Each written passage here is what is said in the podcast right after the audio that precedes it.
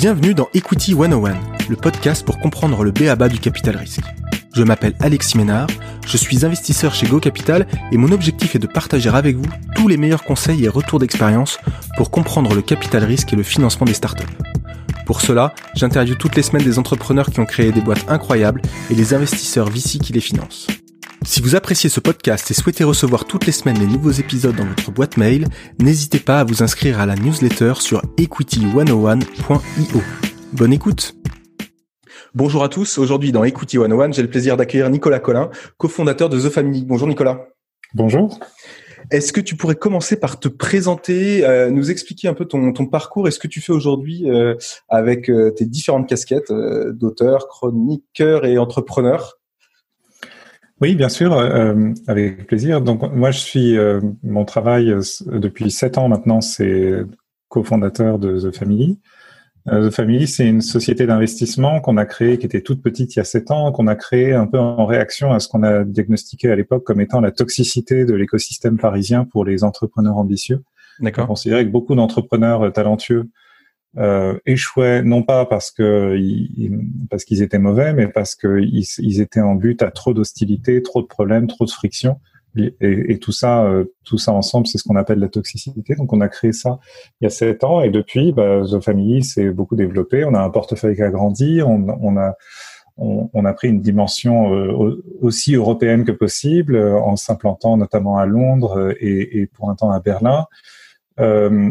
Et moi, bah, dans The Family, depuis sept ans, j'ai fait beaucoup, beaucoup de choses. Euh, mais l'une des choses que je fais depuis toujours et qui n'a pas vraiment euh, changé, c'est que j'exprime beaucoup de choses à l'attention notamment des gens qui sont à la lisière de l'écosystème des startups. C'est-à-dire des gens qui s'intéressent aux startups, mais qui font pas vraiment partie de ce monde-là. Et donc, il y a un, un, immense besoin de pédagogie, de traduction de ce qui se passe dans le monde des startups. Et c'est ça qui m'a amené bah, à être chroniqueur euh, dans, dans différents médias, à, à, à, lancer ma propre newsletter et, et, à écrire des livres qui sont directement en relation avec ce monde-là parce que je, je, parle beaucoup à, à, des publics qui sont curieux du monde des startups et, et, ça, ça me permet de me clarifier les idées et ensuite de les partager sous des formats plus euh, sous, sous, des formats écrits. Voilà. avant ça, euh, pardon. Vas-y, vas-y, je t'en prie, je t'en prie avant. Euh... Non, donc avant de travailler dans euh, à The Family, euh, mon parcours, c'est que euh, j'ai une formation d'ingénieur en télécommunication euh, qui date des années 90 que j'ai jamais vraiment utilisé dans le monde des ingénieurs parce que quand je suis arrivé sur le marché du travail en 2000, c'était le moment de l'explosion de la bulle Internet.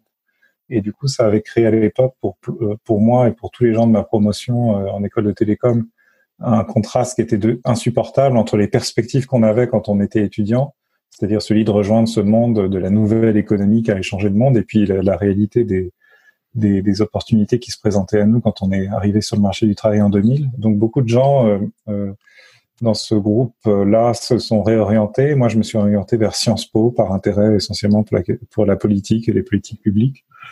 Et de Sciences Po, je suis rentré ensuite à l'ENA et, et, ensuite à l'inspection générale des finances. Donc j'ai fait la première partie de ma carrière en fait dans la haute administration à Bercy, à écrire des rapports sur des sujets compliqués de politique publique et ensuite, je suis revenu à ma formation d'origine, donc les télécoms, le, le, numérique en général, en créant une entreprise en 2010 dans le social marketing qui a pas du tout réussi, mais qui m'a donné une expérience assez solide pendant deux ans d'entrepreneur en but à tous les problèmes caractéristiques de l'écosystème parisien. Voilà.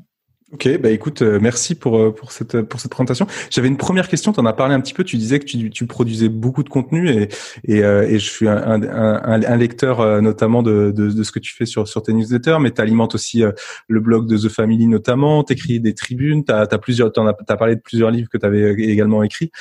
comment tu fais pour produire finalement autant de contenu? Combien de temps tu passes? Comment tu comment t'organises ton temps et la production de contenu? Comment tu fais? Alors, euh, bah je, alors la production de contenu, c'est mon métier depuis très longtemps. En fait, quand j'étais à l'inspection générale des finances, mon métier, ça consistait à écrire des rapports. Euh, avant ça, j'ai même fait euh, euh, une brève incursion dans le monde de la diplomatie, où mon métier, c'était d'écrire des télégrammes diplomatiques. Enfin bref, donc je suis passé par beaucoup d'univers où, où, prendre la plume et exprimer ses idées aussi clairement que possible, c'était quelque chose qui était extrêmement valorisé. Donc j'ai été bien entraîné à ça. Euh, après euh, voilà, produire du contenu, enfin écrire notamment, c'est c'est comme faire du sport en fait. Plus vous en faites souvent, plus tu en fais souvent, euh, plus tu plus atteins un niveau euh, que tu croyais pas possible d'atteindre. Et donc, il y a une productivité, en fait, que, il y a des niveaux de productivité que tu peux atteindre à une condition qui est assez exigeante, c'est qu'il faut écrire souvent, toutes les semaines, voire tous les jours. Euh, et, et, ensuite, bah, il y a des petites techniques pour pour être plus productif. L'une des techniques, elle, elle, est assez terrifiante pour les gens à qui je l'explique, mais c'est qu'il faut toujours s'y prendre au dernier moment euh, pour être certain de ne pas consacrer plus de temps que ça ne mérite. Donc, quand j'ai une tribune à envoyer euh, à l'Obs, par exemple, où je suis chroniqueur, enfin une chronique euh, le lundi matin, bah, en général, je la je la draft vite fait sur papier le samedi, je la je la tape et je la tape le dimanche soir et, et je finis de l'affiner le lundi matin juste avant de m'envoyer. Un, des week-ends un peu stressants alors Bah non, pas vraiment parce qu'à chaque fois, à chaque fois, ça représente peu de temps. Euh, voilà, euh, l'important justement, c'est de contenir le temps qu'on y passe, parce que le problème du contenu écrit, surtout avec les ordinateurs, où on peut repasser sur sa, sa propre prose, c'est qu'on peut y passer des heures à peaufiner, à améliorer, et c'est ça qui prend du temps en fait, c'est le perfectionnisme. Et donc, pour euh, juguler le perfectionnisme, il faut, il faut accepter de se mettre un peu en déséquilibre, en risque, et de s'y prendre au dernier moment ou de s'allouer euh, très peu de temps. Voilà, de, de, se dire voilà, dans une heure, on, dans une heure, c'est le dîner, et donc je dois avoir fini euh, ce truc dans une heure. Et ça, ça met une pression suffisante qui, qui fait qu'on va pas perdre de temps sur les, sur Twitter ou Facebook, que qu'on relève pas le de son clavier, qu'on a les idées qui deviennent subitement très claires et que, et que les phrases coulent toutes seules. Après, il y a, d'autres petites techniques. Moi, euh, je pense que mon autre grand secret, enfin que je suis très heureux de partager, c'est que je fais toujours un draft d'abord à la main. Euh, je trouve que les idées coulent plus, plus, plus facilement si on, si on écrit à la main. Donc j'ai plein de papiers autour de moi euh, qui sont des idées que j'ai griffonnées, qui sont illisibles pour les autres, mais que je sais déchiffrer. Et, euh, et, et, et ça, c'est voilà. Donc, et idéalement, il faut écrire à la main dans les conditions les plus mauvaises possibles.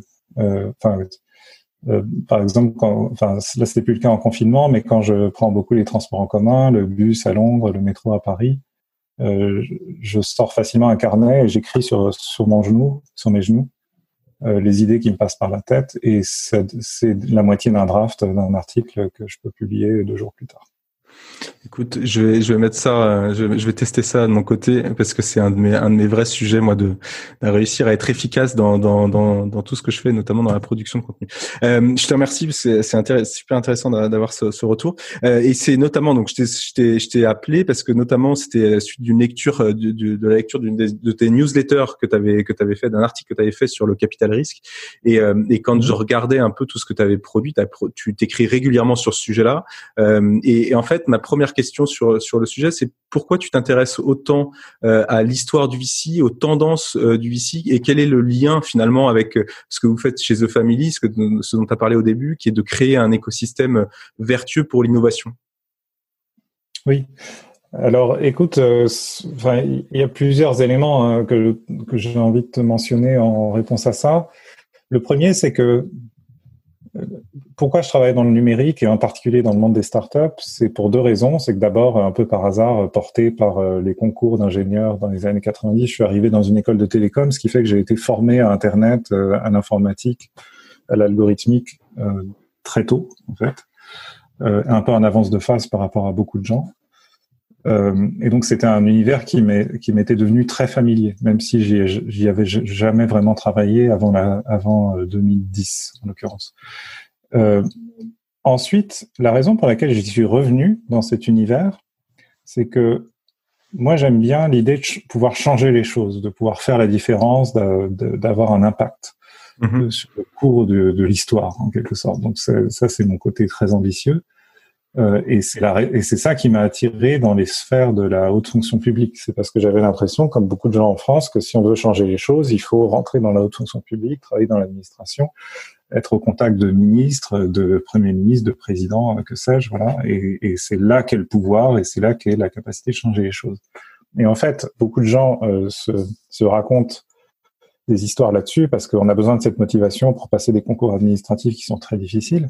Mais une fois qu'on a réussi les concours et qu'on rentre effectivement dans la haute administration, ce dont on s'aperçoit, c'est que rien n'est possible et que rien ne bouge et que tout est rigide et que tout est immobile, qu'il n'y a plus d'argent, que qu'il y a des parties prenantes qui empêchent euh, toutes les décisions et que le pire du pire, c'est que les dirigeants politiques eux-mêmes, en général, sont sont sont veulent, sans ambition, médiocres, euh, court-termistes, etc. Voilà. Ça, donne, ça donne envie. Hein.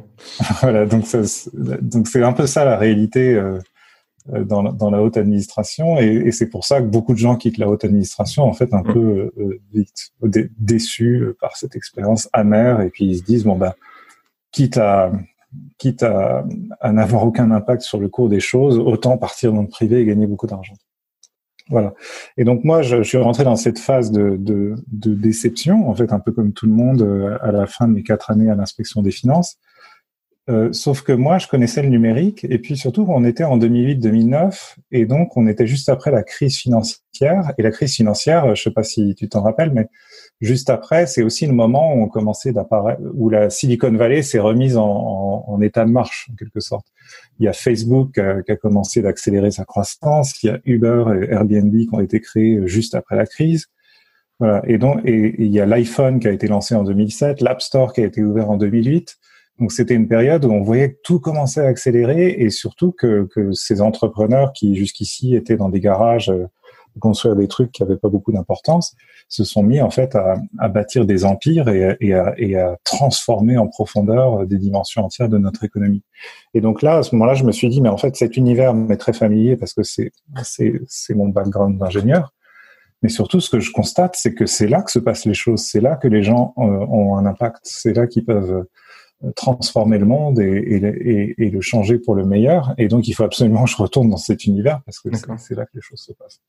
Voilà. Donc, euh, je suis arrivé dans cet univers avec cette idée que c'est euh, dans le monde des startups qu'on peut changer les choses parce que les entrepreneurs s'attaquent à des problèmes difficiles, mais avec des, auxquels ils cherchent à apporter des solutions nouvelles et parce qu'ils ont accès à ces, cette ressource réserve infinie de capital qui est le capital risque et qui leur permet bah, de, de, passer à l'échelle et, et, de, et de, de, vraiment changer le cours des choses. Euh, mais, mais tu vois, après, je suis arrivé dans ce monde avec euh, avec ma sensibilité, voilà, de, de haut fonctionnaire intéressé par les politiques publiques. Et puis surtout, j'ai été très tôt confronté euh, dans The Family à cette mission que m'ont confié mes associés dans The Family, qui est, écoute, tous les gens qui sont pas dans le monde des startups, c'est toi qui t'en occupes, c'est toi qui vas leur expliquer ce qui se passe euh, et qui va chercher à les retourner pour les mettre de notre côté.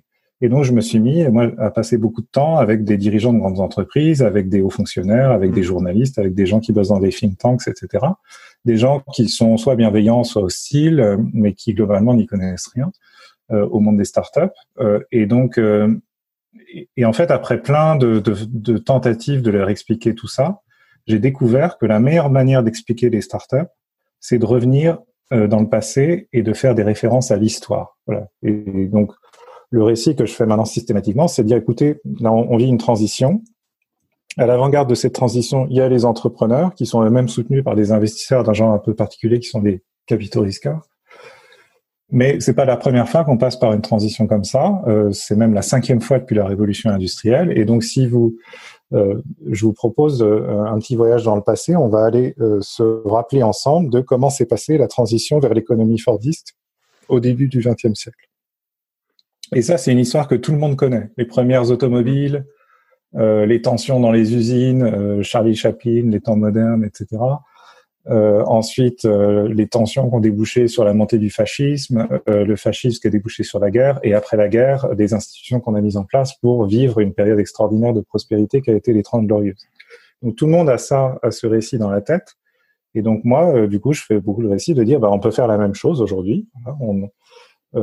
Il y a eu les premiers ordinateurs, ensuite ils ont été connectés à Internet.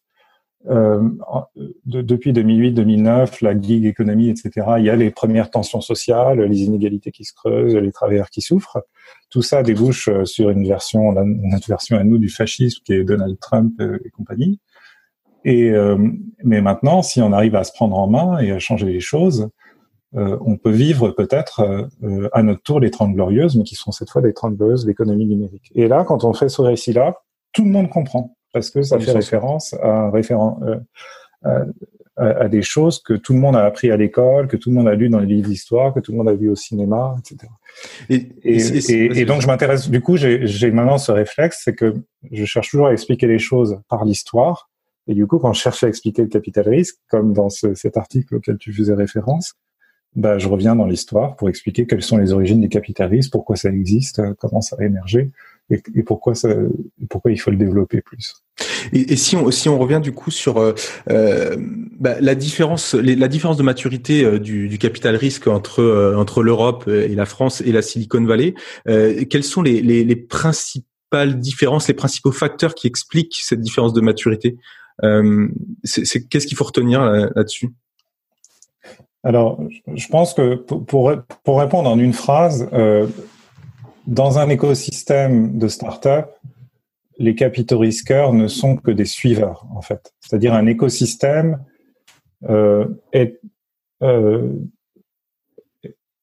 la qualité d'un écosystème, ça se mesure à la qualité des, des, meilleures startups.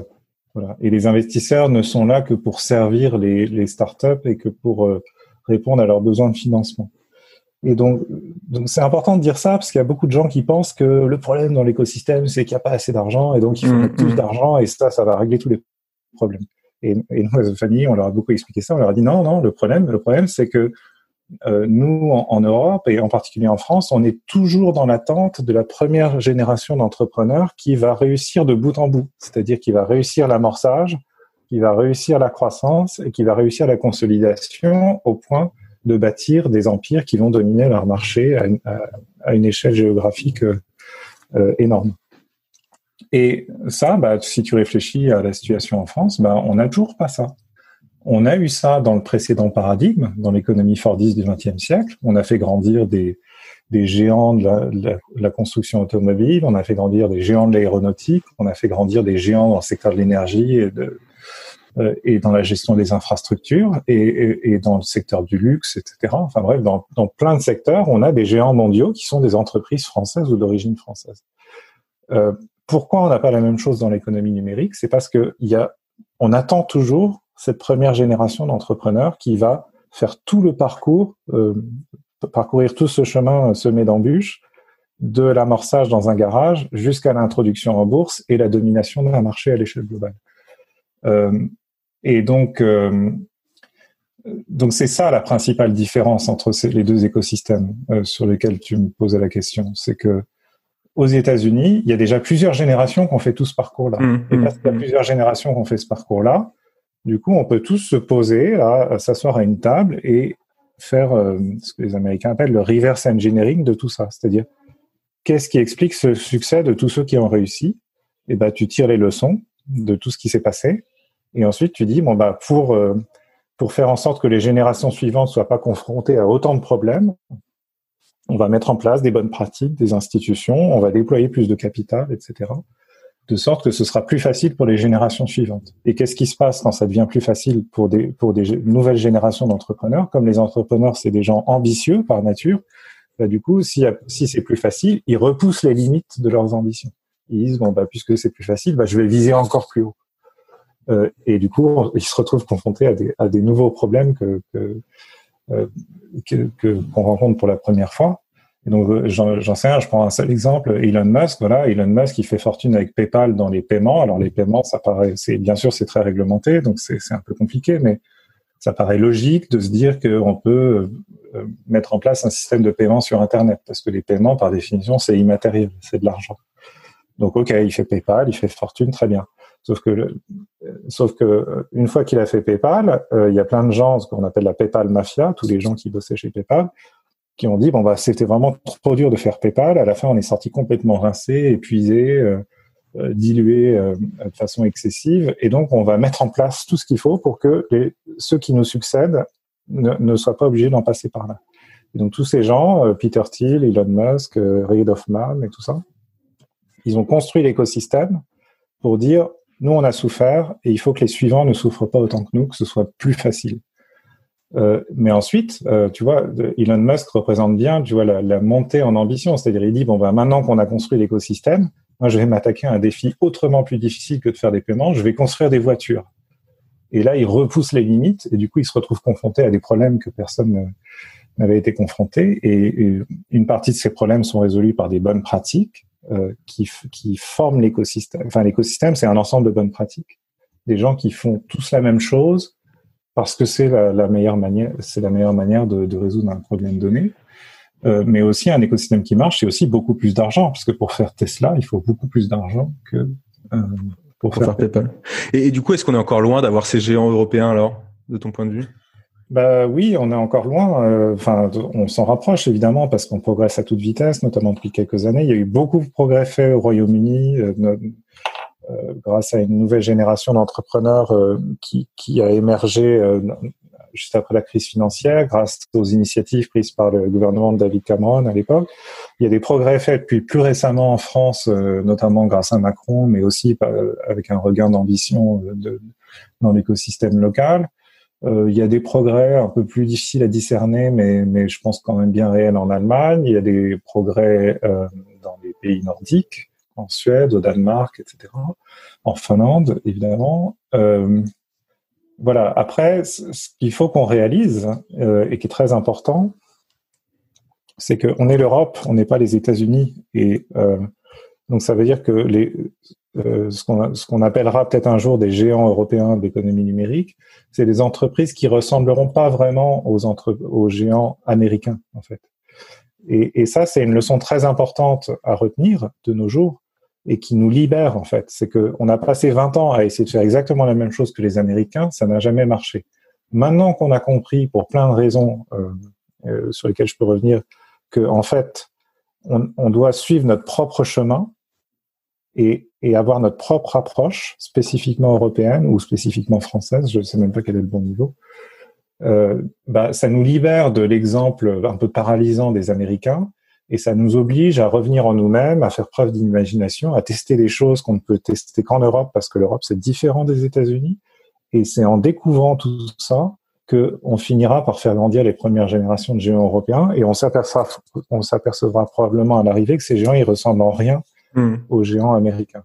Exemple, alors euh, si tu reviens dans le passé, les Américains, ils avaient les géants, les, les majors du pétrole, hein, les sept sœurs ou les cinq sœurs, je sais plus. Voilà. Donc, alors De Gaulle, qui était très jaloux des Américains, a dit nous aussi, il nous faut une major du pétrole, et il a créé Elf Aquitaine euh, dans les années 60. Euh, mais bon, c'est resté, euh, c'était pas vraiment un géant. Elf, c'était tout petit. Euh, il contrôlait quelques champs pétroliers en Afrique. voilà, les Américains nous laissaient tranquilles parce qu'on était leurs alliés. Voilà. mais ça, c'était l'effort un peu vain et un peu dérisoire d'essayer de faire comme les Américains. Pendant ce temps-là, il y a autre chose qui se passait, c'est qu'il y a deux frères en Alsace, plusieurs décennies avant, qui avaient créé une entreprise qui s'appelait Schlumberger. Et Schlumberger, c'est devenu le, le leader mondial des services euh, sur les champs euh, sur les champs pétroliers. Et, euh, et c'est devenu tellement successful et tellement global que qu'ensuite ça a été flippé. C'est devenu maintenant maintenant le siège de Schlumberger au Texas c'est une entreprise qui n'a plus grand chose de français. Mais voilà donc les géants américains dans le pétrole c'était les majors qui qui qui faisaient de l'extraction de pétrole et du raffinage. Le géant européen du pétrole, c'était une entreprise qui, faisait, qui rendait des services sur les champs pétroliers.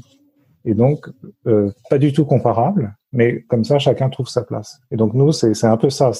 Les Américains ont leur Google, leur Facebook, qui sont l'équivalent des majors du pétrole.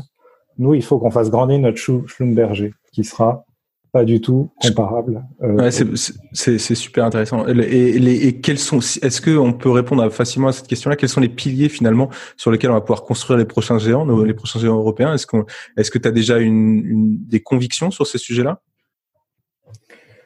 Euh, les piliers, tu veux dire euh, le, le... Bah justement la, la, partie différenciation dont tu dont tu dont tu parlais, tu disais qu'on peut.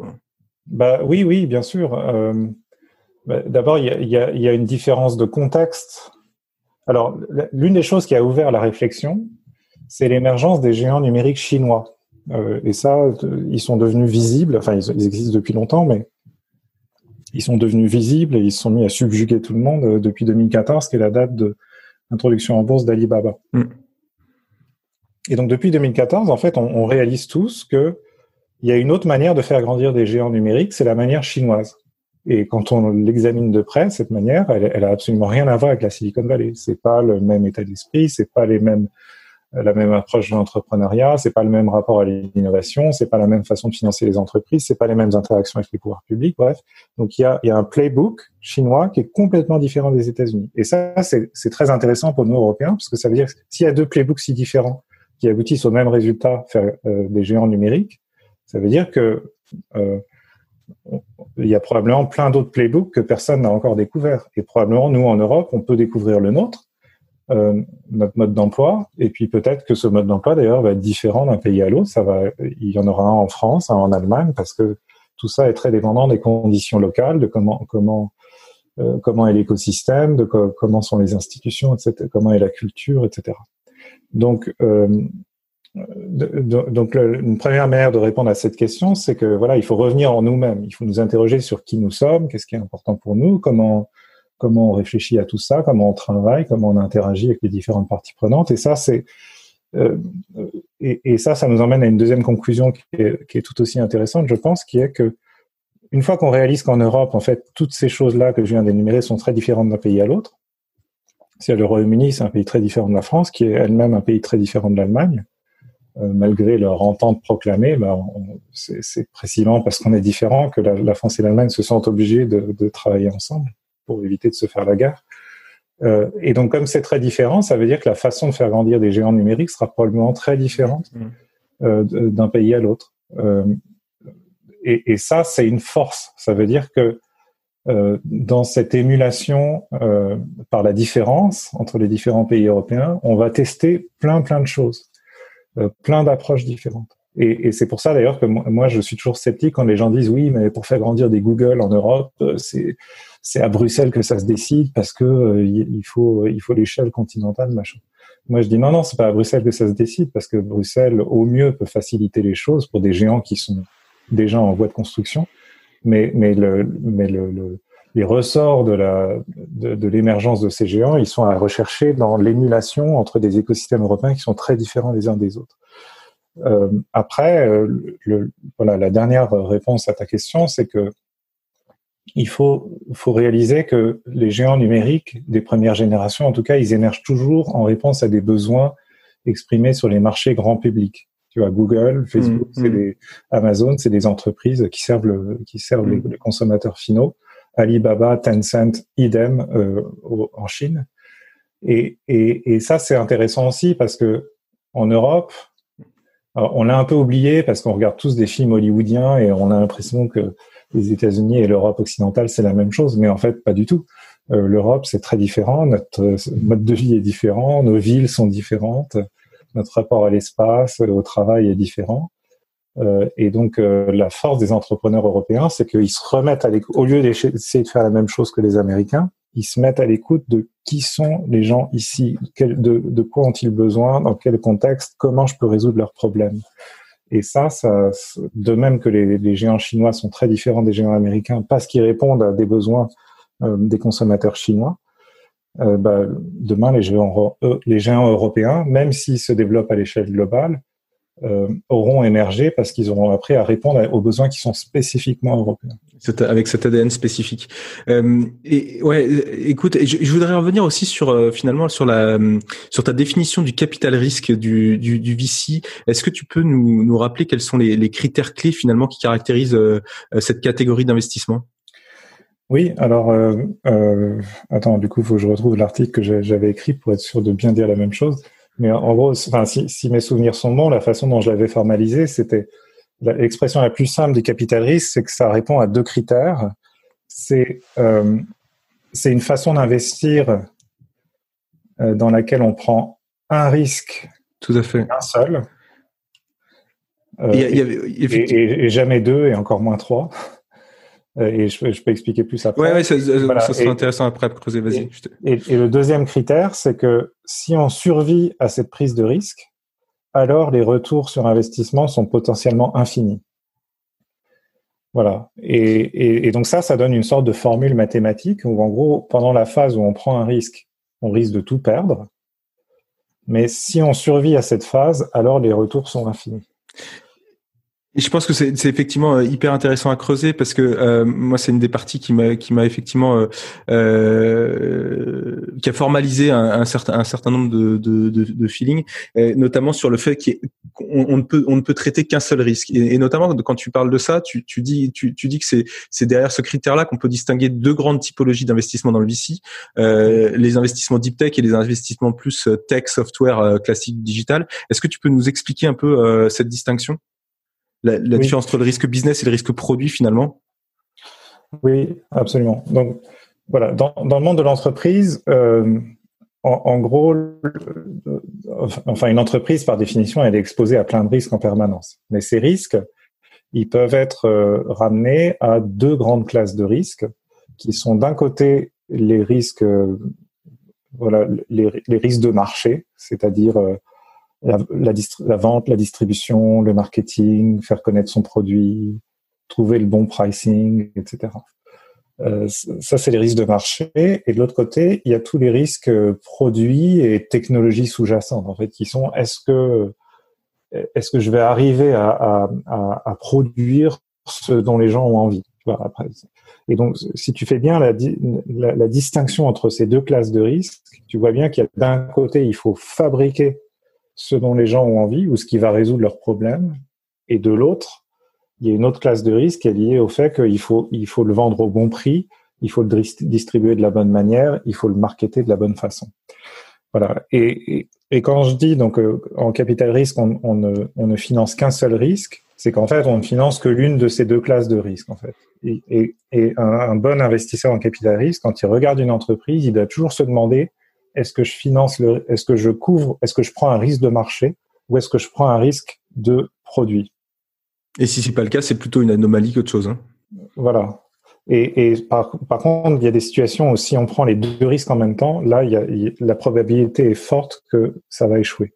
Parce que, parce que prendre deux risques en même temps, c'est, impossible à gérer, même pour les meilleurs entrepreneurs.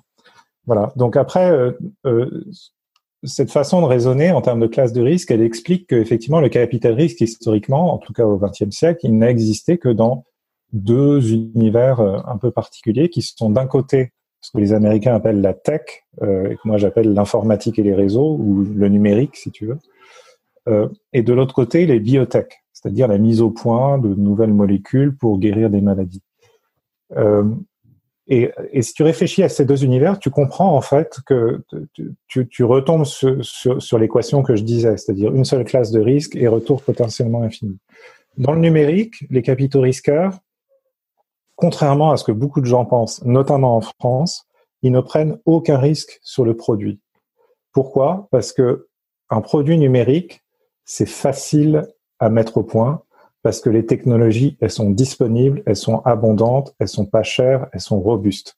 Aujourd'hui, euh, des gens qui se lancent dans le numérique euh, pour créer, et créer un nouveau produit, ils s'emparent de technologies qui ont été développées pour eux par d'autres. Ils vont sur Amazon Web Services, mmh, mmh. ils, ils, écrivent des lignes de code qui sont essentiellement des bibliothèques open source. Euh, bref, le, le, la prise de risque produit est minimale. Alors bien sûr, il faut quand même des bons développeurs, des bons designers, etc. Mais grosso modo, c'est tout à fait gérable. Par contre, l'énorme risque, il est pris côté marché. C'est, on peut mettre au point l'application, une application extraordinaire qui rend un service incomparable. Si on si on n'arrive pas à la faire connaître, si on n'arrive pas à la pricer au bon prix, si on n'arrive pas à la marketer et si on n'arrive pas à, passer à l'échelle euh, la force de vente, bah, ce sera un échec. Voilà. Donc un, capital risqueur dans le numérique, il regarde une entreprise et lui, il va, il va systématiquement accepter de prendre le risque de marché, mais jamais de prendre le risque de produit, parce que euh, parce que parce que il sait que dans le numérique, il n'y a pas de risque de produit à prendre. En fait, les, les gens qui, les entrepreneurs qui se présentent, euh, et après on pourra parler des deep tech hein, si tu veux, mais euh, les gens, les entrepreneurs qui se présentent, qui disent moi alors je fais de la R&D pour mettre au point un super algorithme ça, un, bon capital risqueur dans le numérique, ça va pas l'intéresser. Il va dire à quoi bon mettre au point un algorithme alors que tout existe déjà sur Amazon et en open source? Donc, euh, fais ton produit et, il y aura suffisamment de risques comme ça euh, au moment de commencer à le distribuer. Voilà. Donc ça, c'est dans le numérique. Dans, dans le dans le c'est l'inverse exact. C'est-à-dire un entrepreneur en biotech, il se pose aucune question de distribution, de marketing, de pricing et tout ça. Il n'en a absolument rien à cirer. Le seul risque qu'il prend, c'est le risque de pas découvrir, de pas mettre au point la molécule qui va guérir euh, telle ou telle maladie. Et un capital risqueur en biotech, c'est ce risque-là qui, finance. Il, va lancer un chantier de R&D qui va durer plusieurs années, et au terme de ce chantier, il est tout à fait probable que on trouve rien, que les, les, les essais cliniques soient pas concluants, et que donc tout ça aurait été dépensé en vain. Par contre, si le chantier de R&D aboutit, alors euh, le, médicament va être euh, examiné par les autorités de santé, euh, et, et, une fois que son service rendu est constaté par les autorités de santé, il va être remboursé par les assureurs et, ou par la sécurité sociale, par l'assurance maladie en France. Et donc, la, voilà, les questions de pricing, de marketing, de distribution, c'est complètement accessoire en fait. Une fois qu'on a d'ailleurs, c'est d'autres personnes qui font qui font cet accès marché en fait. Exactement. C'est plus les capitaux, les capitaux risqueurs qui sont derrière.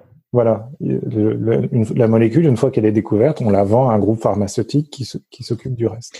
Et, et, comment tu places du coup le, la deep tech là-dedans, de ce que je comprends, tu, tu, les, tu les mets derrière, enfin tu les, si tu fais une analogie entre les, les deep tech et, le, et, le, et, les biotech, j'imagine, euh, avec ce risque produit, euh, et, et, est-ce que tu peux nous expliquer, du coup, peut-être revenir sur le mot deep tech euh, par rapport à, à la typologie que tu viens d'expliquer, et, et, nous expliquer aussi pourquoi, en fait, euh, il y a de plus en plus de, de, de, de VC qui se focalisent sur la deep tech parce que on le voit hein, depuis quelques quelques années maintenant, on entend beaucoup de beaucoup de VC qui sont qui se spécialisent sur la deep tech. Et qu'est-ce que ça veut dire sur la sur la maturité de l'innovation finalement? Qu'est-ce qui a évolué ces ces, ces 20 20 30 dernières années? Euh, alors, la deep tech, donc c'est assez difficile à qualifier, mais c'est en gros c'est le, fait que le numérique a progressé à toute vitesse au point d'emmener les entrepreneurs dans des univers où il faut à nouveau faire de la R&D. C'est-à-dire l'idée qu'on fait de la R&D dans le numérique, c'est un mythe, c'est un mythe entretenu en partie parce que les entrepreneurs veulent obtenir du crédit d'impôt recherche, euh, et donc on en fume euh, les, le, on, on enfume l'administration fiscale en expliquant qu'on fait de la R&D très pointue, mais en réalité, on fait pas de R&D du tout. On prend des, des algos qui, qui ont été développés par d'autres, on les code avec de l'open source développé par d'autres, on, les, on déploie ça sur Amazon développé par Amazon, sur Amazon Web Service développé par Amazon. On fait pas du tout de R&D. Euh, mais bon, mais bon, le numérique s'est développé tellement vite que maintenant, il emmène certains entrepreneurs dans, sur des terrains où il faut à nouveau refaire de la R&D parce que rien n'est disponible. Et donc c'est le cas dans le hardware, c'est le cas dans, dans euh, dans j'en sais rien, dans l'informatique quantique, c'est le cas dans, dans l'algorithmique euh, sur des données massives. L'énergie aussi. Voilà, l'énergie, l'agriculture, euh, la santé, etc. Voilà. Et donc là, il faut à nouveau faire de la R&D. Euh, et, et, et donc là, je pense qu'il s'est passé deux choses. D'abord, il s'est passé une chose, c'est que les pays européens qui arrivaient toujours pas à faire grandir leur géant se sont dit, bah tiens, là, il y a de la R&D, il se trouve qu'on a des bons scientifiques, des bons chercheurs, des bons ingénieurs en Europe, et donc peut-être que c'est notre chance de revenir dans la course. Donc on va tout miser là-dessus et on va se concentrer euh, de plus en plus euh, moins sur les interfaces, les applications, euh, les réseaux sociaux, que sais-je, et, plus sur la dimension R&D dans ces univers où il faut en faire à nouveau. Euh, donc, il y a une sorte d'emballement médiatique et politique autour de la deep tech, et ensuite des, des risqueurs euh, se sont dit, je pense en, en, bonne connaissance des choses, euh, bah tiens, ça ressemble à la biotech en fait. Euh, on, on rentre sur des terrains où l'enjeu c'est pas tellement de créer un produit qu'on va essayer de vendre après, c'est de créer un actif technologique qui va intéresser un, un acquéreur parce que ça déverrouille un, enfin, ça débloque un verrou de, enfin, ça, ça, déverrouille un problème scientifique ou technologique. Euh, mais par contre, est-ce que est-ce que euh, il y a quand même pas sur sur certains sujets deep tech, euh, là, on est à la limite d'avoir deux problèmes à résoudre hein, quand même. Hein oui, mais ça, encore une fois, c'est très dangereux. C'est-à-dire, euh, euh, moi, je pense que la bonne façon d'aborder les choses pour un capital risqueur, ce sera toujours de distinguer les deux. Ce sera de décider si moi, est-ce que je finance la phase de R&D et, et, qui se solde en cas de succès par la vente de l'actif à quelqu'un qui saura quoi en faire. Mm-hmm. ou bien est-ce que je finance le risque de marché, mais dans ce cas-là, je veux un intrant de R&D qui est déjà développé et prêt à servir. Euh, le, le, le, capital risqueur qui finance les deux, il se retrouve dans une situation où le, tu le, le pire scénario dans cette situation, c'est Terranos. Euh, donc Terranos, tout le monde connaît cette histoire. Parce que ça ouais, peut-être qu'en en, une phrase, si tu peux le, le, résumer. Pour, donc Terranos, c'est une entreprise euh, américaine euh, qui a été portée par une vague médiatique absolument sidérante, qui est, et c'était une entreprise qui promettait de faire une chose, c'était de faire des tests sanguins sans avoir à enfoncer une seringue dans, dans les veines, en fait. C'est-à-dire, on pique le doigt, comme dans la Belle au bois dormant, et avec une seule goutte de sang, on, est capable de pratiquer tous les tests sanguins. Voilà. Et donc c'était euh, donc, il y avait une dimension euh, de, R&D qui était qui était euh, qui était un vrai défi parce que ça repousse les limites de la biologie et, des techniques médicales de prise de sang. Voilà. Et donc Terranos s'est effondré comme un château de cartes et il a été révélé euh, par les enquêtes et les procès qui ont suivi que les centaines de millions de dollars qui ont été levés pour financer Terranos, en fait, ont été levés sur un mensonge. C'est-à-dire l'entrepreneuse, en l'occurrence, qui s'appelle Elizabeth Holmes, expliquait à ses investisseurs qu'ils avaient déjà mis au point euh, l'actif technologique euh, et qu'il suffisait d'investir pour commencer la distribution. Euh, et, euh, et, et, ou bien ils, expliquaient aux investisseurs que euh, que les deals de distribution étaient déjà signés, notamment avec des grandes chaînes de pharmacie américaines, mais qu'il fallait finir la R&D. Voilà. Mmh, mmh. Euh, et, et, la réalité, c'est que ni l'un ni l'autre n'étaient prêts. En fait, les deals de distribution étaient vaguement signés, mais c'était, mais ils n'étaient pas vraiment très engageants. Et puis la R&D, rien n'était prêt du tout. En fait, et à la fin, ça s'est refermé comme un piège sur toute cette équipe et sur les gens qui avaient fait confiance à Terranos, parce que du coup, ils ont été obligés, pour honorer leurs engagements des deux côtés, de lancer la distribution d'un produit qui n'était pas abouti et qui du coup euh, euh, renvoyait pas les bons résultats euh, aux patients en fait. Donc on faisait des prises de sang à des patients que, sur lesquels on pratiquait des analyses dont les résultats étaient faux parce que parce que la technologie marchait pas mais il fallait quand même le faire parce qu'on s'était engagé à la distribuer. Voilà. Enfin, donc je, là, j'ai vraiment ramassé l'histoire en quatre ou cinq phrases, mais euh, mais, mais c'est l'exemple le plus extrême de ce qui arrive quand on quand on cherche à, à quand on prend deux risques en même temps.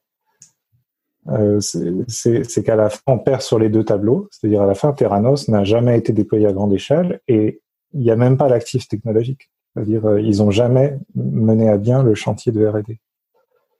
Euh, ouais, non, mais c'est. Ça ne veut pas dire que c'est impossible. Hein. Et il y a d'autres générations d'entrepreneurs qui se réattaqueront à ce problème et qui finiront par y arriver.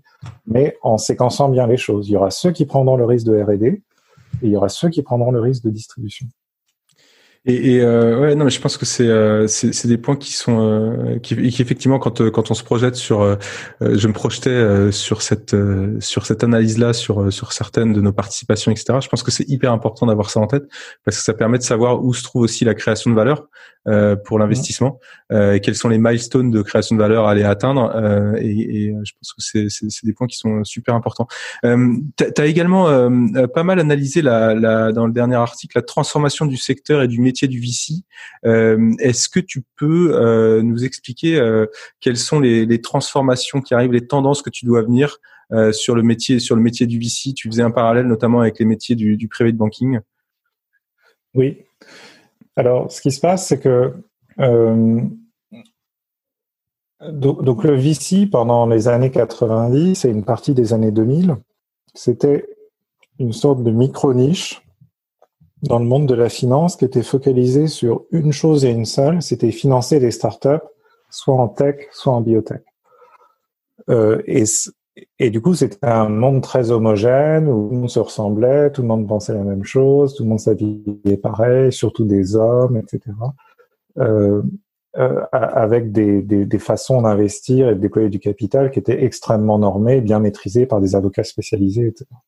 Euh, notamment les, les, les d'investissement et tout ça. Euh, et ça, ça marchait bien tant que euh, le capital déployé était concentré sur ces deux micro-segments. C'était des startups qui font du software et des startups qui cherchent qui cherchent à mettre au point des nouveaux médicaments. Ce qui se passe depuis un certain temps, et c'est la formule de, célèbre de Marc Andreessen, le numérique dévore le monde, c'est que maintenant le software, alors je mets à, part les biotech, hein, mais le, monde du, numérique euh, rentre de plus en plus dans tous les secteurs et il vient s'hybrider avec des, activités existantes qui sont beaucoup plus traditionnelles, beaucoup plus tangibles, beaucoup plus intensives en capital. Et donc maintenant, il y a du numérique. Euh, enfin, je pense que c'est assez clair pour tout le monde. Il y a dix ans, quand j'ai commencé à parler de toutes ces choses-là, c'était pas évident pour tout le monde. Il y avait encore des gens qui pensaient que le numérique, ça allait changer le secteur, la musique, la pub euh, et la télé, mais mais, mais ça s'arrêterait là. Aujourd'hui, je pense qu'il est devenu évident pour tout le monde que le numérique change l'automobile, euh, la santé, l'éducation, l'immobilier, le, le, le, travel, euh, les services aux entreprises et, que sais-je, et la finance évidemment. Euh, donc maintenant qu'on a qu'on a pris conscience que le numérique allait rentrer dans tous les secteurs, euh, on peut pas s'appuyer sur le sur le, la micro niche du VC pour financer tout ça en fait. S'il faut bâtir des entreprises numériques dans tous les secteurs de l'économie, euh, où elles vont être confrontées à des besoins de financement qui sont qui sont de plus en plus divergents, parce que financer une start-up dans l'immobilier, c'est pas du tout financer euh, la même chose que financer une start-up qui fait du qui fait du prêt du prêt aux PME en ligne, et c'est pas non plus du tout la même chose que financer une start-up dans la santé. Dans la santé, il va y avoir d'énormes sujets de, de, de conformité aux règles, de préservation de la vie privée des patients, euh, de robustesse euh, des analyses qu'on fait sur le prélèvement sanguin, etc. Dans la finance, il y aura des règles de conformité avec les, les, les des enjeux de conformité avec les règles prudentielles, euh, de, de, mise en réserve de fonds propres euh, et, et, de, gestion fine du risque sur le, sur le collatéral. Et dans l'immobilier, il y aura des enjeux simplement d'immobiliser des actifs immobiliers pour les valoriser, comme, comme WeWork s'en est rendu compte euh, dans la souffrance. Et donc, euh, donc voilà, donc, donc les besoins commencent à se différencier énormément suivant euh, le pays dans lequel s'amorce l'activité, le marché sur lequel on rentre, les spécificités du secteur dans lequel on se trouve, les actifs qu'il faut immobiliser, le, la façon de déployer du capital. Et donc, le, le tous ces gens-là qui soutiennent toutes ces startups dans tous ces secteurs continuent de s'appeler des VC, mais en réalité, ils font déjà, ils commencent à faire des métiers qui sont de plus en plus différents euh, en termes d'instruments de financement, en termes de, de, de prise de risque, euh, en termes de façon de déployer du capital. Et, et, en fait, ce à quoi on est en train d'assister, c'est que le VC se dilue dans euh, dans l'ensemble du système financier. En fait, euh, le VC se ramifie, mais de façon de plus en plus diversifiée dans tous les secteurs et va progressivement transformer le financement des entreprises et des ménages dans, toutes les dimensions du système financier. Et, dans 20 ou 30 ans, peut-être, on regardera le système financier et on s'apercevra qu'il a été transformé de, du, sol au plafond euh, par, par cette espèce de dissémination du capital risque euh, qui est lié au fait que si on parle du numérique qui dévore le monde, ça veut dire que le numérique installe dans le monde et dans tous les secteurs de l'économie des caractéristiques qui sont propres au numérique, c'est-à-dire euh, la compétition euh, forcenée pour, pour l'accès au marché, euh, le, les, les, cycles d'innovation, enfin les cycles de développement très longs euh, jusqu'à ce qu'on atteigne, jusqu'à atteindre la, profitabilité. Bref, des, entreprises numériques, même dans l'immobilier, même dans l'éducation, même dans la santé, c'est des entreprises qui, n'ont pas du tout les mêmes besoins de financement que que des entreprises traditionnelles. Et, si la transition vers, vers, une économie plus numérique se réalise, euh, ça veut dire que tous les secteurs seront dominés par des entreprises numériques et les financiers devront apprendre à financer ces entreprises dans chaque secteur. Et donc, ils, s'inspireront un peu du VC euh, originel, mais ils seront obligés d'hybrider le VC originel avec les, avec les, spécificités du secteur euh, dont ils s'occupent. Et donc, euh, euh, quelqu'un qui dit bah moi je veux je veux devenir VC en fait ça voudra plus rien dire, parce, que, parce que ce, sera comme aujourd'hui je veux devenir financier qu'est-ce que ça veut dire? Est-ce que tu veux devenir conseiller en gestion de patrimoine? Est-ce que tu veux devenir trader sur les marchés euh, cotés? Est-ce que tu veux devenir euh, euh, euh banquier d'affaires? Est-ce que tu Donc il y, aura une diversité des, des acteurs, des, des, des, moyens, une spécialisation des, des métiers, euh, et, et, euh, et, du coup, euh, comment, comment, pour finir, comment The Family s'intègre dans le dans ce nouveau paysage finalement? Parce que tu le disais au départ, tu disais euh, The Family c'est une société de capital risque. Donc comment comment s'intègre dans ce nouveau modèle, dans ces nouvelles tendances? Alors, The Family, c'est une société d'investissement. C'est-à-dire, on n'est pas une société de capital risque au sens où on est, on a, c'est pas une société de gestion qui a des fonds sous gestion. Nous, la façon dont fonctionne The Family, c'est qu'on a notre propre bilan et, et, et on, on, on, déploie des véhicules euh, euh, à partir de notre propre bilan, en sollicitant des investisseurs extérieurs, euh, deal par deal. Enfin bref, donc c'est un peu différent. Effectivement, mais est-ce que ça fait partie de la diversité des, des, des moyens oui, dont tu oui. juste avant Oui, bah nous, nous, la façon quand on quand on cherche à se rassurer sur ce qu'on fait, c'est on se dit on on est arrivé en avance de phase, on a deviné avant avant les autres que le VC allait se diversifier, se diluer, euh, euh prendre des formes différentes. Et donc, plutôt que de devenir de, de, des VC nous-mêmes, on, attend que la transition avance euh, et on se positionne en avance de phase pour en bénéficier. Donc, nous, on considère qu'à The Family, notre principal actif, en gros, enfin, euh, tous ceux qui connaissent le système financier savent que c'est une sorte de chaîne de valeur. C'est-à-dire tout en haut, il y a les grands investisseurs institutionnels qui gèrent des dizaines de milliards, euh, voilà, et qui les qui, en fonction de leur euh, stratégie d'allocation d'actifs, placent une partie sur les marchés d'actions, une partie sur les marchés obligataires, une partie sur la dette souveraine, une partie en private equity, etc. Voilà. Et donc ça, c'est le haut de la chaîne. Et tout en bas de la chaîne, au contact direct des entrepreneurs, il y a des artisans en fait qui qui apprennent à connaître des entrepreneurs, euh, qui cherchent à deviner ce qu'ils ont dans le ventre, euh, qui analysent euh, le, leur plan d'affaires et qui décident d'investir ou non. Voilà. Et, donc l'argent est transformé tout au long de cette chaîne de valeur, depuis les grands institutionnels qui gèrent des, des, des dizaines ou des centaines de milliards, jusqu'aux petits investisseurs ou aux banquiers tout en bas qui, eux, dealent au quotidien avec les entrepreneurs. Donc nous, à The Family, on s'est positionné tout en bas.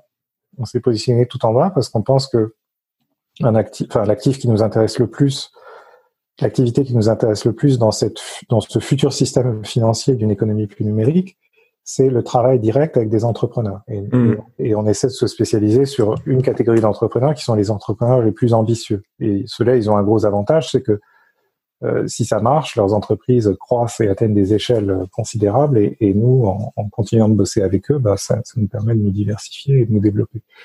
Euh, après, euh, euh, ce que fait typiquement The Family, c'est que nous, on attend que la chaîne se recompose. C'est-à-dire, et ce qu'on voit aujourd'hui, qui est très intéressant, c'est qu'on voit les grands institutionnels tout en haut qui commencent à piaffer d'impatience et qui disent, mais là, je vois tous ces retours sur investissement qui sont générés dans cette classe d'actifs que je comprends pas encore très bien et qui sont les entreprises numériques.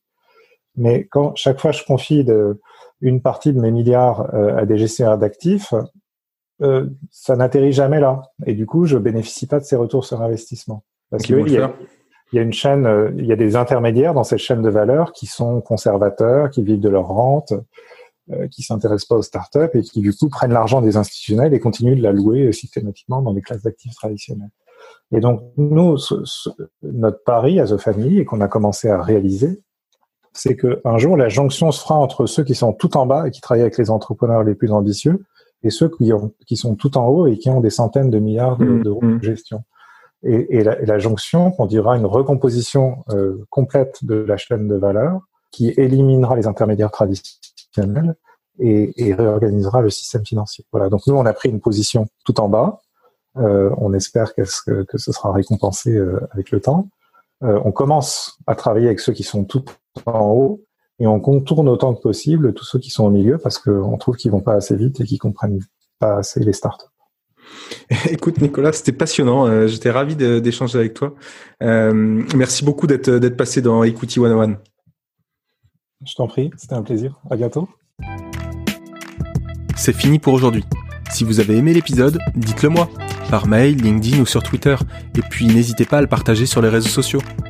Un dernier point, si vous voulez me soutenir et me donner un petit coup de pouce, vous pouvez noter Equity 101 5 étoiles avec un petit commentaire dans Apple Podcast. Ça prend 30 secondes et ça compte énormément pour m'aider à gagner en visibilité et à faire connaître le podcast à plein d'autres auditeurs. Merci beaucoup et à très vite